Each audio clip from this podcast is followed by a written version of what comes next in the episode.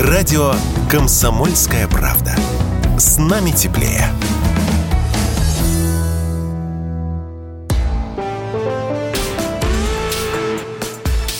По сути дела, Николай Стариков.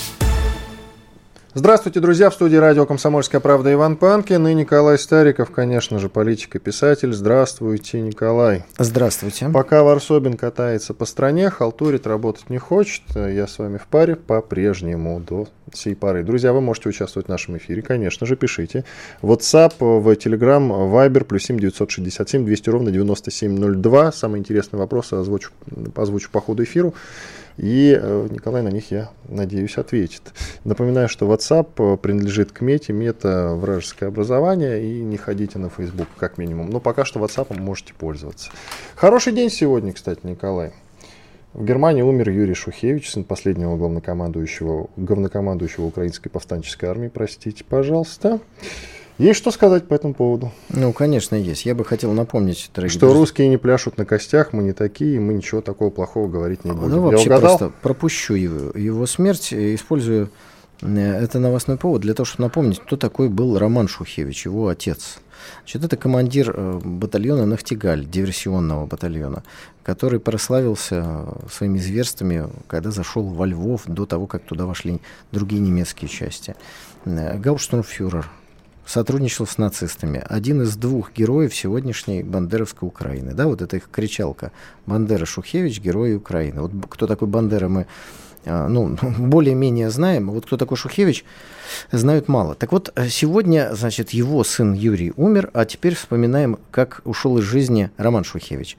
1950 год, 5 марта, то есть через пять лет после окончания войны, в одном из сел он был а, обнаружен вместе с э, женщиной. Хочу сказать, что у Шухевича очень интересная такая охрана была. Она сплошь состояла из женщин, их было пять человек, и они все состояли с ним в интимной связи. То есть э, помимо идеологических каких-то предпочтений, их с ним вот связывала еще значит, такая интимная сфера. А дальше я просто процитирую письмо Павла Судоплатова. Я думаю, уважаемые радиослушатели знают, кто это такой. Это герой который в свое время ликвидировал одного из э, основателей э, украинского национализма, а вот, собственно говоря, поставил, как тогда казалось, еще и точку в 1950 году в жизни этого самого украинского национализма. Но, к сожалению, не получилось, он воскрес. Итак, просто цитирую. Значит, окружает дом, где находит нек... находится Роман Шухевич и некая Дидык.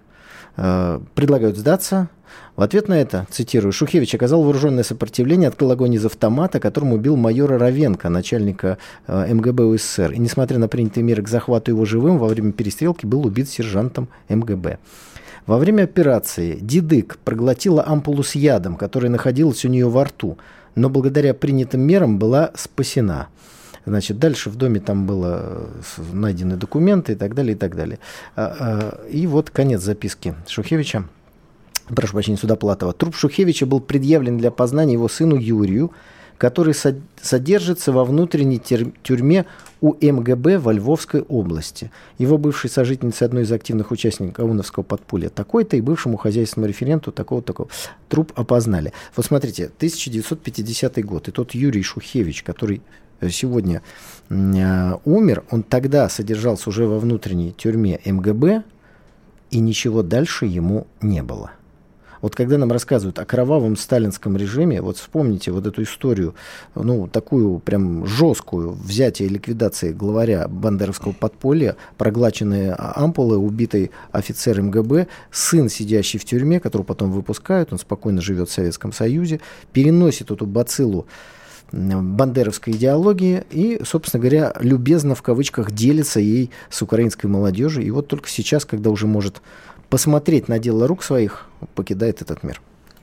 Я могу вам еще одну интересную штуковину рассказать, на которую я наткнулся относительно недавно. Есть такой украинский фильм, называется он «Непокоренный». Он как раз посвящен судьбе господина Шухевича. Что любопытно, снят, как я уже сказал, в, а, снят в 2000 году. Одну из ролей, одну из главных ролей исполняет русский актер Виктор Степанов – Вы все его на лицо знаете, уверяю вас, друзья. Если вы погуглите, вы сразу же узнаете этого замечательного актера. Замечательный актер стал в 95 году народным артистом России. Народным, высшее звание в сфере культуры, как известно.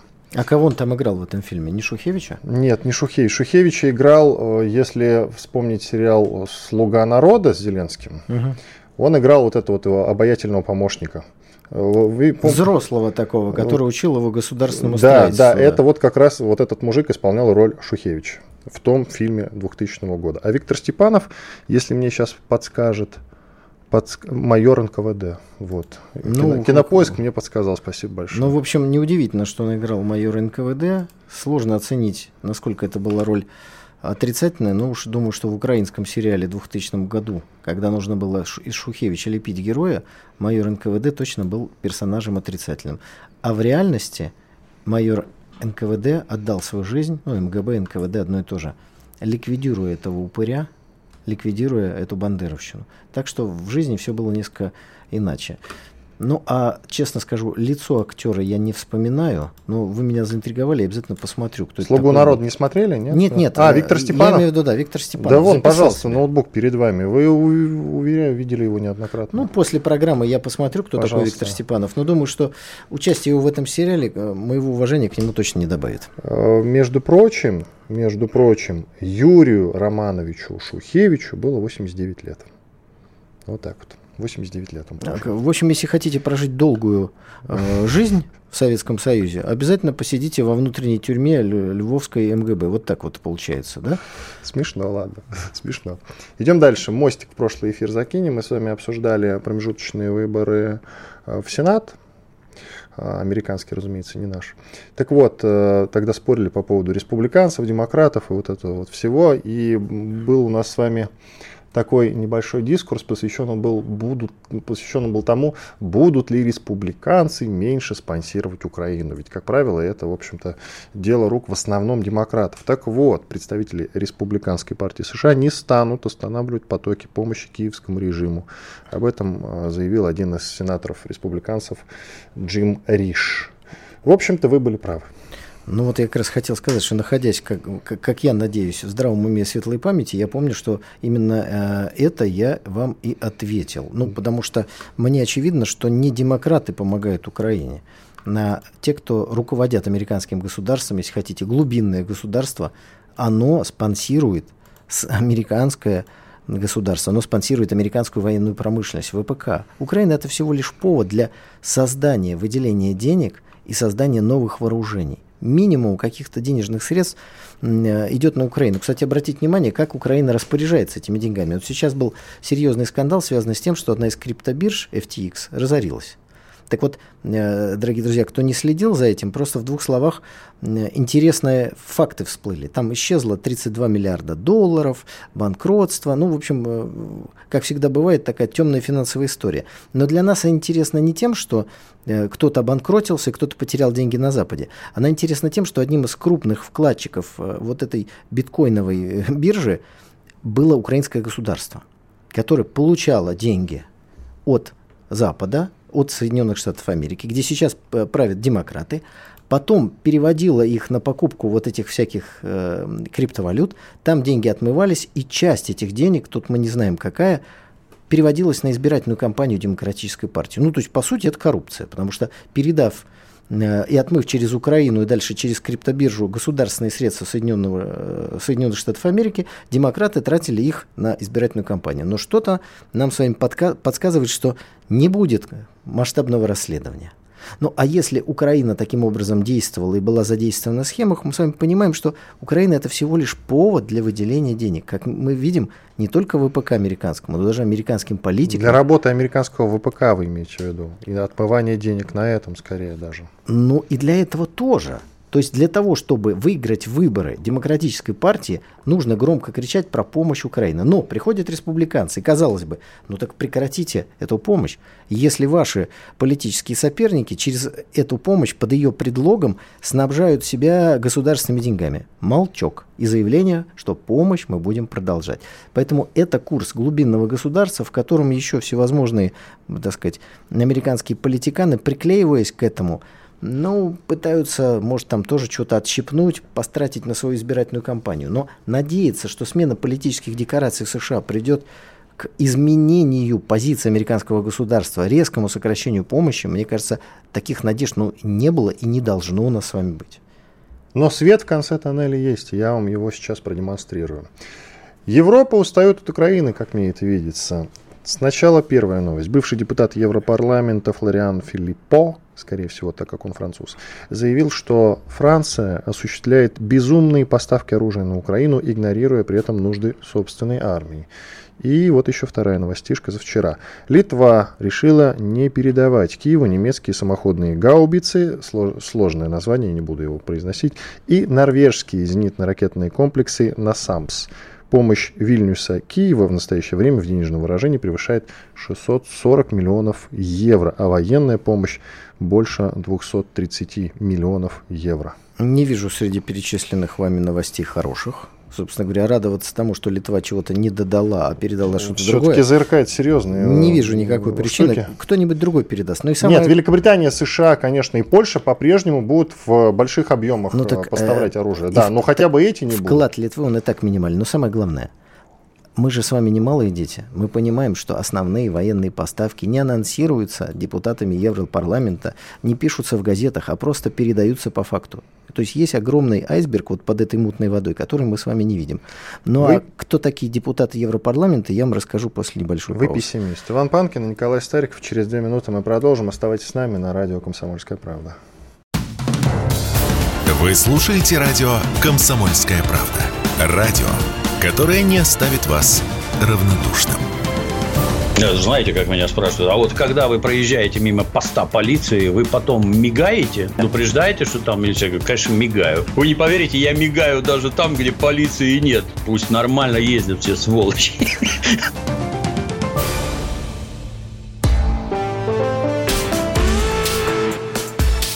По сути дела, Николай Стариков – Иван Панкин и Николай Стариков, политика, писатель. Мы продолжаем. К сожалению, вот жаль, что наш эфир идет не сплошняком, а с вот этими перерывами.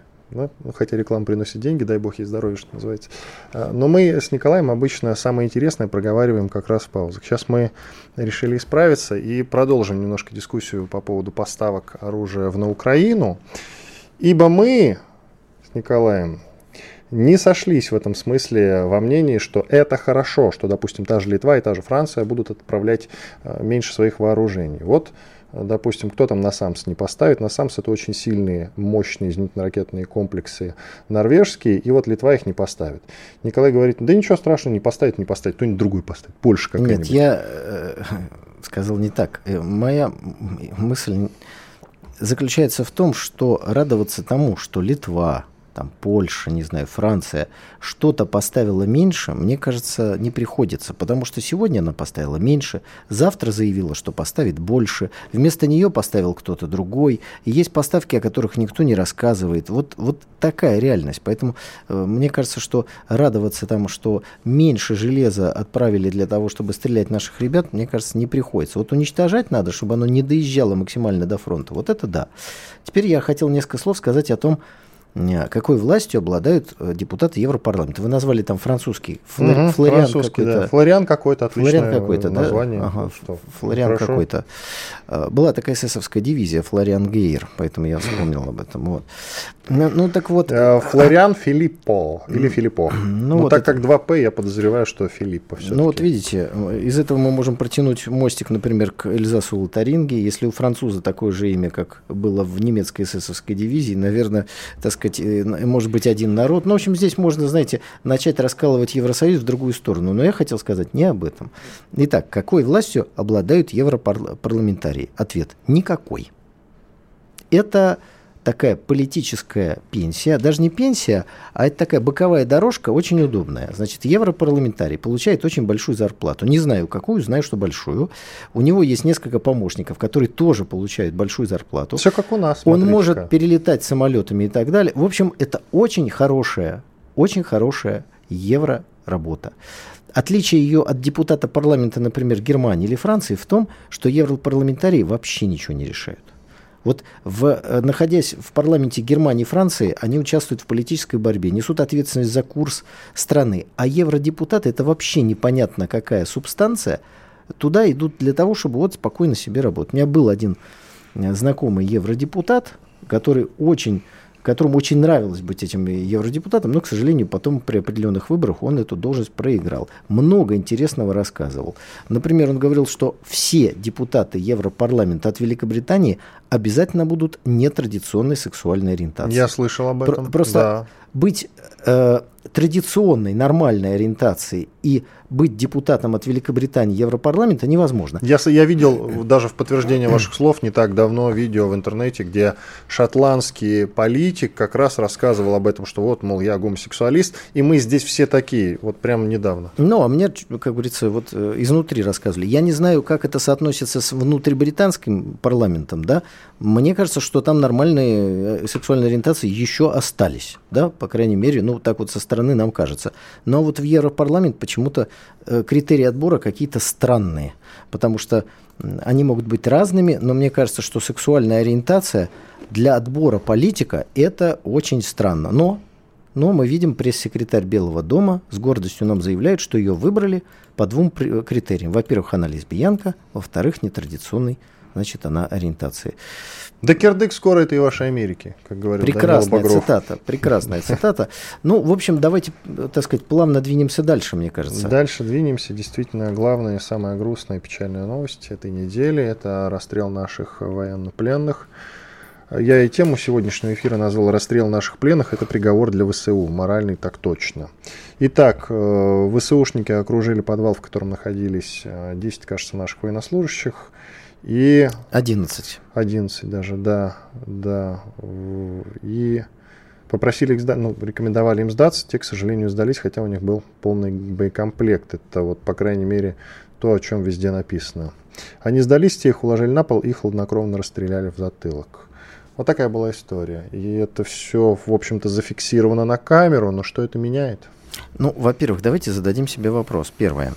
А преступление ли это, конечно, преступление? Это более что вам скажу. Это убийство. Это официальное военное преступление. То есть даже с военной точки зрения это преступление. Безусловное преступление. Вопрос. Если вы совершаете преступление, зачем вы оставляете видеофиксацию своего преступления, а потом это преступление в виде видеоролика размещаете и тиражируете. А я могу вам рассказать. Вот интересна ваша версия. А, смотрите, помните фильм Тарантиновский «Бесславные ублюдки»?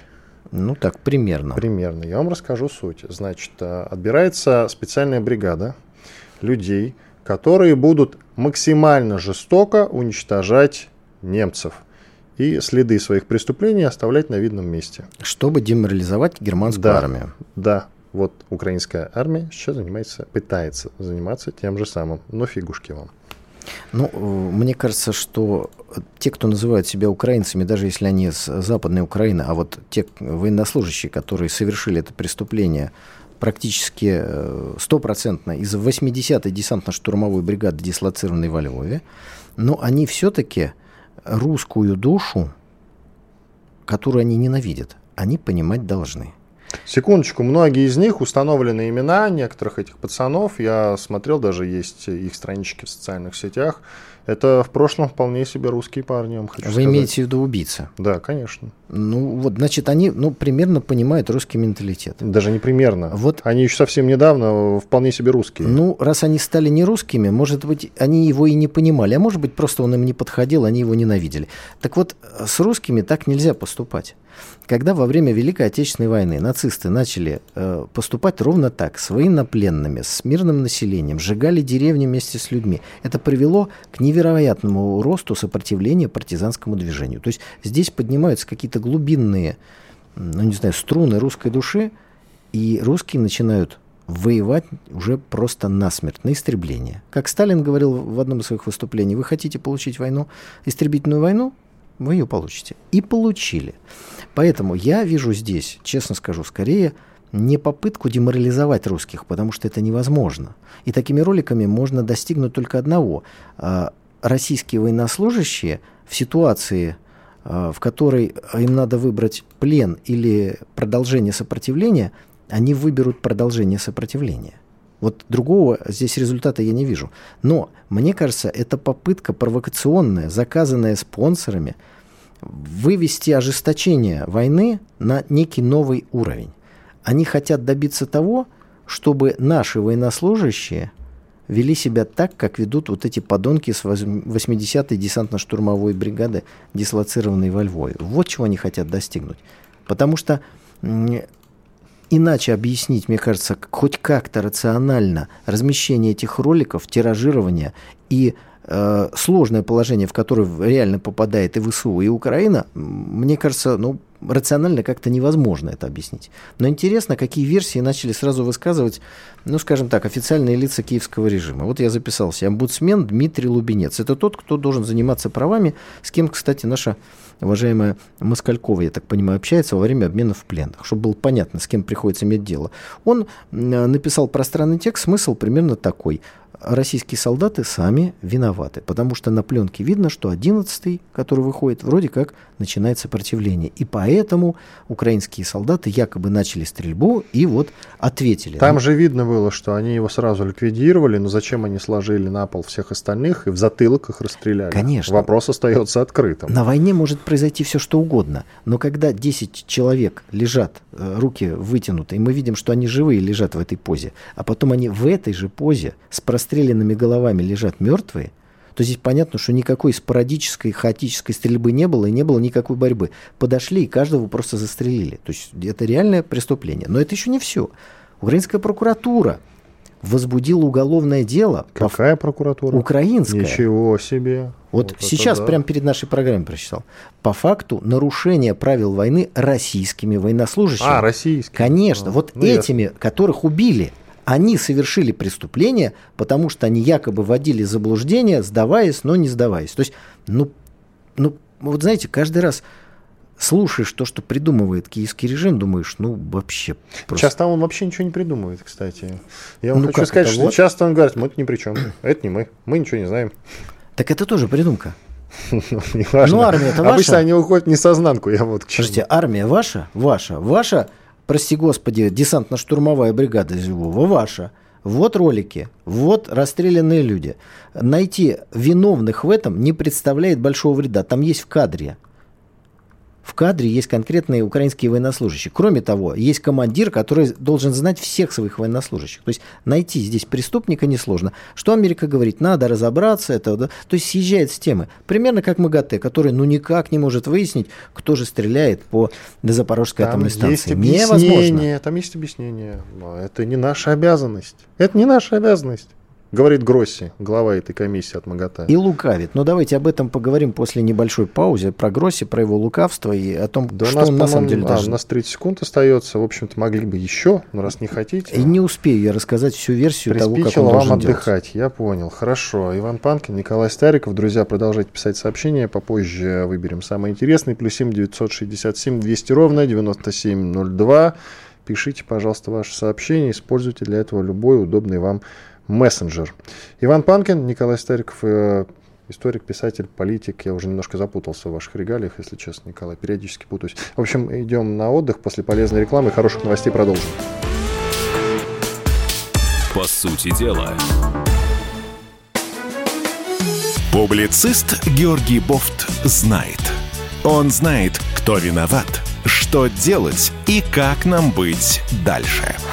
При опросе, кто нас стал в подъезде, Обама или вы, э, я думаю, что большинство ответит, что Обама, конечно. Не все могут вести себя как стойкий политрук Иван Панкин. А они э, иногда дают слабину. А их сажать за это в тюрьму?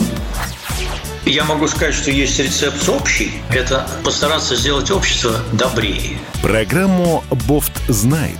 Слушайте каждый четверг – 8 часов вечера по московскому времени на радио «Комсомольская правда». Иван Панкин и Николай Стариков, политик и писатель нашей студии. Мы продолжаем. Николай, про МАГАТЭ вы хотели еще закончить? Да, я Потому хотел... что все там врут, Станцию нашу бомбят, уже нашу, кстати, бомбят понятно кто, а они не признают вот это. Вы хорошо в, в предыдущей части сказали, что глава МАГАТЭ говорит, это не наша компетенция. Гросси, да, да, это, не, а, да, у них есть наша формулировка. Нет, на как, самом как, деле... Вот, вы прям хорошо сказали. Повторите, пожалуйста. Вспомните, это... что вы Гросси сейчас. Слушайте, здесь. вы меня сейчас, сейчас сбили, и я этот, испугался вашего вопроса. Ответственности. Вот и он боится ответственности. Да, наверное, и ответственности. Он Смотрите, ну, они приводят, э, значит, свой регламент. Согласно регламенту, они действительно не должны и, может быть, даже не имеют права фиксировать, откуда ведется атака. Они отвечают за ядерную безопасность. Так? Да. Они, их э, организация ядерной безопасности. Вот объекты безопасно эксплуатируются. Это они приехали, говорят, вот тут у вас стреляют, здесь у вас взрыв, мы не знаем, кто стреляет. Смотрите, они могут это аргументировать так. Все-таки идет спецоперация, которая называется словом из пяти букв, и они не должны в ней разбираться. Потому что они не должны с компасом, значит, стоять около станции и вымерять, откуда прилетел чего. С востока, с севера, с запада, с юга. Конечно, конечно. Но э, если на территории станции находятся российские военнослужащие, догадаться, что по станции стреляют не российские военнослужащие, несложно. Так они не составляют, они опять-таки аргументируют Подождите, э, тем, а... что они не составляют подобных протоколов. Иван, вы очень хорошо вжились в роли Гросси. Сейчас вернитесь, пожалуйста, в студию «Комсомольской правды». Нет, ну, по-моему, слушайте, по-моему, это не ангажированная все-таки организация. А я, я, я э, закончу мысль, и вы, может быть, со мной поспорите, а может, согласитесь. Так вот, для того, чтобы ядерная эксплуатация или эксплуатация ядерного объекта, самой большой станции атомной в Европе, была безопасной, нужно, чтобы прекратили стрелять. Поэтому задача сделать очень просто. Обратиться к ООН и сказать, мы, МАГАТЭ, не в компетенции, не знаем, не можем. У нас баллистов нет, у нас все по ядерному топливу, по реакторам специалисты. Пожалуйста, мы настаиваем, пришлите сейчас сюда комиссию ООН, которая выяснит, кто стреляет. И мы заявляем, что тот, кто стреляет, против него будут введены такие санкции, мы просто просим Совбеса ООН ввести, что все, что было до этого, это будет не санкции, а просто детский лепет. Вот что нужно сделать. Если вы стреляете, против вас будут введены санкции. Почему этого международные организации не могут сделать? Могут, конечно. МАГАТЭ может обратиться к ООН. А так они все съезжают с темы. Мы не знаем, кто стреляет. Э, теперь уже Гросси, извините, говорит, что это Россия стреляет. Я сегодня смотрел несколько репортажей западных СМИ. Они прямо обвиняют Россию. Причем говорят, Россия взорвала еще какое-то взрывное устройство якобы внутри э, атомной станции. Ну, бред какой-то. Поэтому, если бы они беспокоились реально о безопасной эксплуатации ядерного объекта, то надо наказывать тех, кто ставит эту безопасность под сомнение. Вот в чем принцип. А писать писульки, что мы не знаем, кто стреляет, так будут стрелять дальше. Будут стрелять дальше. Смотрите, ООН, насколько я могу судить, это как бы высшая инстанция. Э, вы говорите о том, что должны обратиться МАГАТЭ, но они, наверное, не в ООН должны обратиться. В ООН потом они там да типа, хоть типа осуждать. обратятся. Есть специально, специальная к НАТО организация. Обратятся. Вот к НАТО пусть бы они НАТО, наверное, все-таки у НАТО другая цель уничтожения России. Отстаньте от них. Организация по безопасности и сотрудничеству в Европе, ОБСЕН называется. Вот куда они Это должны слепоглухие, их сразу можно вычеркнуть. А, НАТО не слепоглухие, а ООН вообще, да? Ну, да НАТО я, конечно, иронизирую. Надо взять международную организацию, ну хоть как-то дать ей шанс себя реабилитировать. Ну, хоть на что-то Зачем быть приличным похожим. Деньги так Потому платят. что Зачем? сегодня руко- руководство ООН такое впечатление, что это еще один американский штат. Они отрабатывают. Я... Нет, мы помним, что товарищ Сталин сделал американскому президенту Рузвельту большой, так сказать, рахмат. За, за, за счет будущих отношений, как говорится, согласился с тем, что давайте разместим ООН в Соединенных Штатах Америки. Но находясь в Соединенных Штатах Америки, это не значит, что надо следовать интересам Соединенных Штатов Америки. Все-таки принцип экстерриториальности международных структур никто не, не отменял. Но мне хотелось еще несколько слов сказать по поводу вот этого бесчеловечного расстрела наших военнопленных. Чтобы было понятно, что это не сознательная политика по я продолжаю это считать, по деморализации нашей армии, потому что этого достигнуть таким способом невозможно, а достигнешь наоборот противоположного результата. Ну вот э, на войне всякое случается, но расстреливать пленных нужно потерять определенный человеческий облик. Это раз. Второе. А, дальше начинаются, ну, какие-то, ну, как сказать, ну, какие-то э, э, расчетные единицы, если хотите. Вот э, в этом конфликте, который сейчас происходит, обменивают военнопленных. Значит, каждый попавший в плен противник, живой, это возможность вытащить из противоположной стороны своих товарищей. Может быть, прямо из своего подразделения, может быть, в целом. Ну, вот почему нужно пленного оставить живых. Вот поэтому. Вот по этому принципу, простому. Ты его можешь не любить, ненавидеть, но это обменный фонд для того, чтобы вернуть своего товарища. Ну и в конце концов, если у вас все-таки есть э, желание э, успешно как-то вести боевые действия, вы должны побуждать солдат противника сдаваться в плен. Это делается всегда. Вспомните немецкие листовки. Вас ждет горячее питание и так далее и тому подобное. А не то, что вы сдадитесь, и мы вас расстреляем в ближайшем овраге. Нет, конечно. Нет, конечно.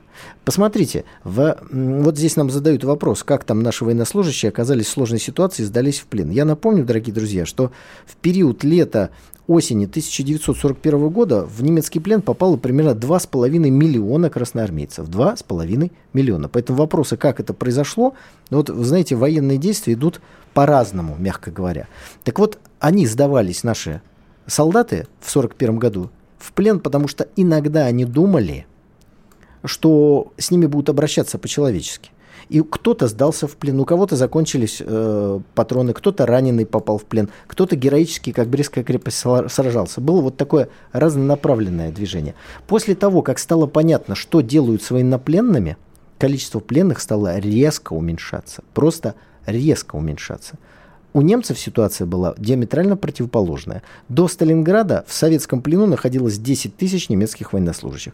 Немцам рассказывали, что с ними там будут творить невероятные зверства.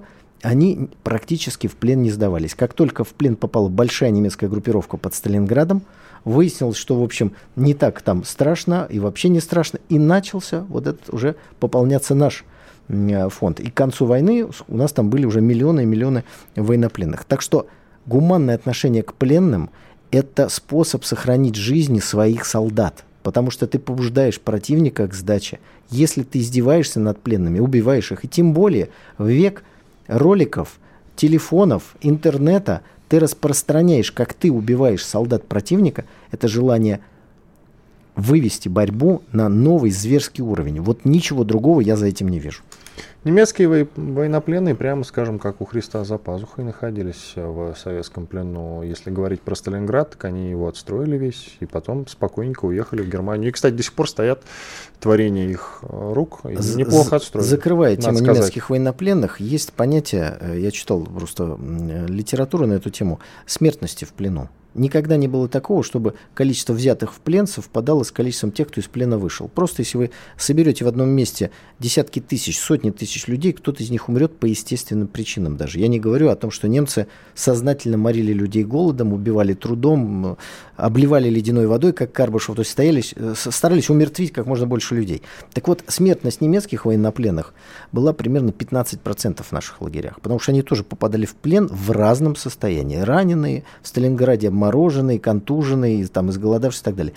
У нас это э, порядка 50%, то есть гораздо больше, потому что была политика истребления военнопленных. Как считаете, вот эта ситуация с нашими военнопленными, которых ВСУ цинично расстреляла, она станет триггером? Перестанут э, некоторые наши военнослужащие сдаваться плен, как вы считаете? То есть это отрезвит тех Слушайте, слабых людей, которые, среди прочих, конечно, отправились на фронт? Вы знаете, э, нам с вами, сидя в теплой студии, легко читать морали тем, кто находится сейчас в окопе. Поэтому я на себя такую функцию не возьму. Я хочу сказать вот что. Я очень надеюсь, практически убежден, что вот эта ситуация станет триггером другого. Возвращения смертную казнь, смертной казнь в Российской Федерации. Вы за смертную казнь? Конечно. И таких, как я, подавляющее большинство. Я сейчас говорю, чтобы вы меня правильно поняли, не, в отнош... не только в отношении тех, кто совершил это преступление, расстрелял военнопленных, и кто никакое другое наказание будет несоразмерно. Я имею в виду отказ от моратория на применение смертной казни в целом. Ну да, у нас мораторий действует, от вот него надо от него надо да. отказываться, потому что разговоры... Когда... Зачем? Ну, ну как вам... Э, да, да вот постарайтесь. Да, ну постараюсь. Итак, стараюсь. Идут боевые действия. Страна испытывает огромные сложности. Совершается преступление в зоне боевых действий. В этот момент говорить, что раз, раз у нас мораторий, то мы не можем применять смертную казнь, ну, для меня это крайне удивительно. Мы как ввели мораторий, мы народ России, мы законодатели России, мы так его отменить должны. Потому что сейчас применение смертной казни, оно связано с тем, что совершается преступление или могут быть совершены, от которых зависят жизни сотен тысяч людей. Поэтому народ России всегда выступал за смертную казнь как за наказание, таких людей всегда было больше. Сейчас, после того, что произошло, я уверен, что их стало еще больше. Можно легко провести опрос, и мы с вами увидим, что подавляющее большинство наших граждан поддерживают идею возвращения и применения смертной казни. Отмена моратория. Я сейчас в перерыве э, создам опрос у нас в общем чате для сообщений, и мы проведем коротенький опрос среди наших слушателей. А пока сделаем небольшой перерыв, но мы же к смертной казни вернемся после этого. Да, у меня есть что сказать просто. Иван Панкин и Николай Стариков с вами. Через две минуты мы продолжим. Оставайтесь с нами. Вы слушаете радио «Комсомольская правда». Здесь самая точная и оперативная информация о спецоперации на Украине. Репортажи наших журналистов из зоны боевых действий. Они прекрасно знают, что если сейчас они с этими мобилизованными не доработают на полигонах, если они где-то профилонят, прохалтурят, то это все скажется и на них в том числе, потому что эти люди будут в их боевых порядках, среди них, они будут прикрывать им спину, они будут вторым эшелоном стоять в обороне, чтобы не прорвались там какие-то летучие отряды. Никаких фейков, только проверенная информация.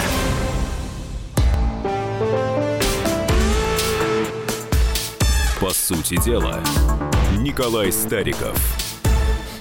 Иван Панкин и Николай Стариков мы продолжаем. Обещали устроить небольшой опрос на тему, стоит ли отменить мораторий на смертную казнь.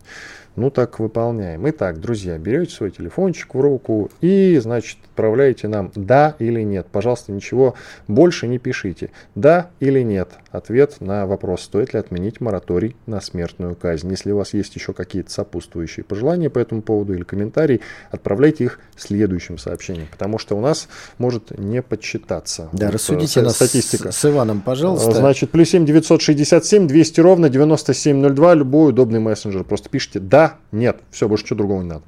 Итак, Николай, мы с вами обещали немножечко поспорить. А, ну, про МАГАТЭ, ладно, я не буду, я не буду. А вот про э, мораторий я хотел сказать. Давайте по порядку. С чего вообще это желание кого-нибудь публично прикончить? Оно довольно, на мой взгляд, странное. Мы, я напоминаю, даже педофилов не отправляем на тот свет. Даже педофилов-рецидивистов, по принципу один раз не педофил, извините. Хотя, наверное, надо бы начать с них все-таки. Тут недавно Дмитрий Медведев предлагал, значит, расстреливать э, диверсантов. Было такое, да? Дмитрий Медведев, бывший президент России. Но что-то как-то вот я даже не знаю, никто всерьез не задумался об этом. В основном эта дискуссия популярна среди ультраправых патриотов. Телеканал «Царьград», вот Николай Стариков тоже к нам пришел. Тоже давайте вот кого-нибудь я уж расстреляем. тогда скорее ультралевый. э, Хорошо, все, все равно член социалистической партии, Все да? равно приставка ультра да имеется. Но Всё это равно- вы ее представили. да. а Я считаю, что я просто э, Хорошо. человек левых взглядов. Обязательно, а я ведь тоже, что любопытно, я ведь тоже социалист. Но смотрите, кого-нибудь обязательно надо убить. И напоминаю, не так давно в ДНР, значит, официально суд ДНР приговорил нескольких иностранных наемников к смертной казни. Все, приговорил. Расстреляли? Нет. Их обменяли. Я считаю, что это ошибка. О, так вот, давайте, давайте я по порядку. считаю, что это ошибка. Но- Сначала да- наш да- давайте- замечательный, самый гуманный суд в мире должен научиться заниматься другими, вот, другими какими-то, вот, я даже, у них есть обязанности, да, как- какой-то порядок есть. Но у нас закон в стране не работает, суды не работают вообще в принципе. У нас обвинительных приговоров, Подождите, это, это подождите. давняя как Иван, бы вы сейчас история. повторяете вот весь тот аргументарий, который мы всегда слышали при восстановлении смертной казни. Давайте вот э, Смотрите, я обвинительных приговоров у нас и так слишком много, я вот к чему клоню. Иван, У нас суд не работает, а вы, понимаете, к смертной казни переходите. Давайте Да к смертной подождите. казни перейдем, когда мы, в принципе, у нас суд начнет работать. Вот моя мысль, пожалуйста, вам то слово. есть, э, ну, Иван, вы считаете, что посадить человека на 25 лет можно, а смертной казни нельзя? Нет. Ну вот, вот ваша позиция. Вот теперь Да. понятно. Значит, давайте отделим изменение законодательства от при- э, применения уже имеющихся в за- в законодательстве э, наказаний по определенным статьям. Мы с вами сейчас не говорим о том, что надо там усиливать, уменьшать, э, корректировать наказание. Вот есть статьи Уголовного кодекса, в которых написано вплоть до смертной казни или там смертная казнь только. Да? Я не юрист. И вот по этим статьям сейчас человека могут приговорить к смертной казни, но она заменяется сроком, и смертный приговор не приводится в исполнение. Вот это. И это в момент, когда страна ведет боевые действия. Мне кажется, что первое со вторым никак не стыкуется. Просто не стыкуется с точки зрения справедливости. А, а есть еще.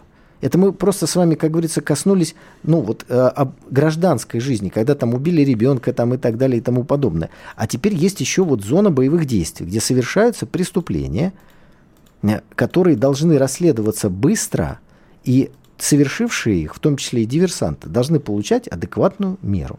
Но есть диверсанты, которые солдаты противника и попали в плен. Вот они переправились на лодочке через реку, их взяли в плен, это такой же солдат. Просто назвали его диверсионная разведная группа. А есть люди, которые сменили форму, пришли и совершили террористический акт. Это вообще другое. И вот здесь за многие преступления только смертная казнь может остановить вал преступлений, совершаемых в зоне ведения боевых действий. Вот о чем речь. То есть это, это тоже следующий вопрос. И, наконец, третий вопрос. Вот вы коснулись очень важного момента, который мы когда-то с, с коллегами обсуждали. Я просто готов изложить вам одну из точек зрения, почему есть градация в отношении людей, совершающих сексуальные преступления против э, детей. Почему там нет смертной казни? Потому что законодатели боятся, что в случае, если за само насилие будет смертная казнь, то тогда у этого человека не останется ни, од... ни одного мотива, тормозящего убийства ребенка. Вот.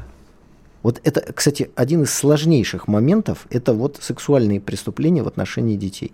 Сложнейших, чтобы оценить, как здесь должны выстроить быть наказания. Но в отношении тех, кто расстреливает военнопленных, у нас вот с вами моральных терзаний-то никаких нет. Они совершили военное преступление, сделали это сознательно они должны ответить именно так. Смерть тут только адекватное наказание. Ничего другого. Никакие 20 лет, ни 25 лет, ни перевоспитание. Только смертная казнь. А теперь, внимание, по поводу педофилов принято. Хотя, ну ладно, принято. А что касается диверсантов, военных преступников, что мешает, Николай, скажите, пожалуйста, не устраивать э, это публично, не делать? А просто застрелить их на поле боя. Ответ. Ничего не мешает. Так может так и сделать, а? Погибли, исполняя свой воинский долг. И все. И не надо никакую показательную картинку устраивать. От этого что? Это деморализует противника как-то расстрел? Нет.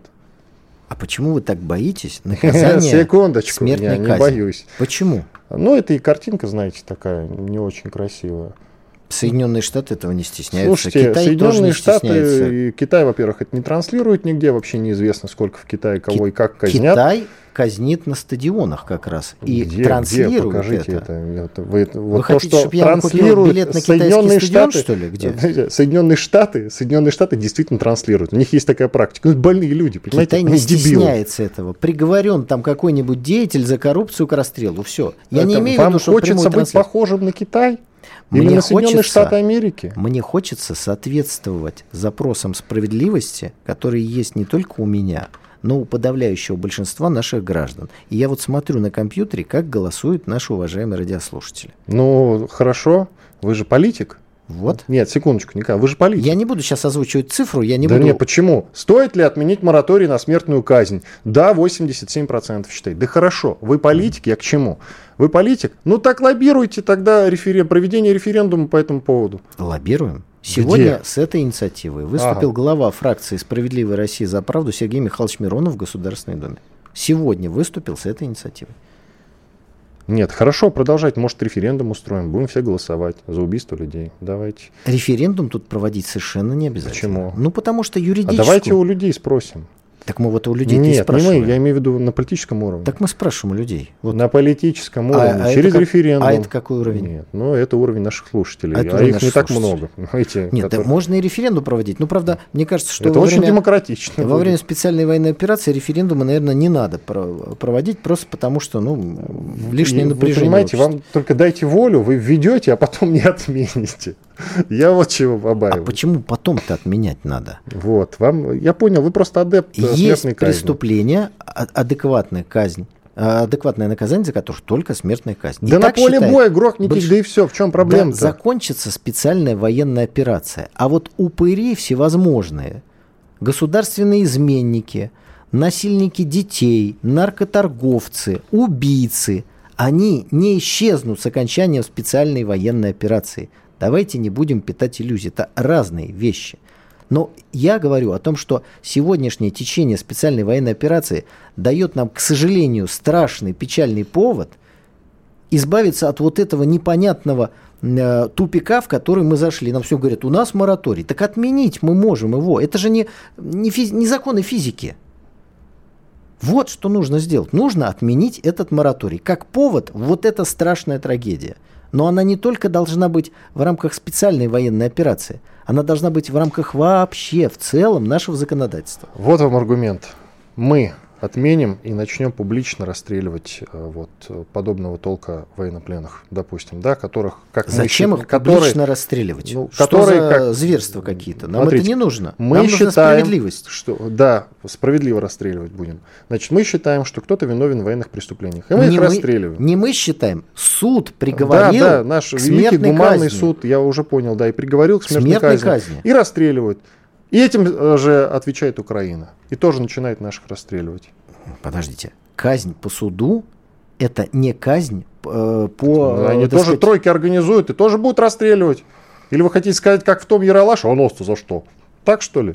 Подождите, меня законодательство Украины вообще не интересует. А наши потому военнопленные что, вас интересуют? Потому что итогом специальной военной операции должен быть снос украинского режима, демонтаж его До этого еще и всего надо, остального. Николай, прямо скажем. До К сожалению, наши солдаты, попавшие в плен, сегодня с ними может произойти все, что угодно. Вот в буквальном смысле все.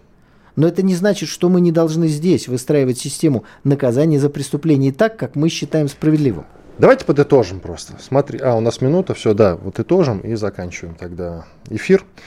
Я что имею в виду? И этих нехороших людей, хотел сказать другое слово, надо просто найти и расстрелять на поле боя. Ну, не, не в классическом виде расстрел, а убить, ликвидировать, уничтожить. Понимаете? Вот что нужно сделать. А те, кто Они взорвал устраивать, Дашу Дугину? А, а те, кто взорвал Дашу Дугину, с ними что и нужно надо делать? диверсанта отправить, чтобы он ликвидировал эту мразь. Вот что нужно сделать. По-военному ответить, понимаете? А не расстрелы какие-то глупые устраивать, показательные, именно публичные.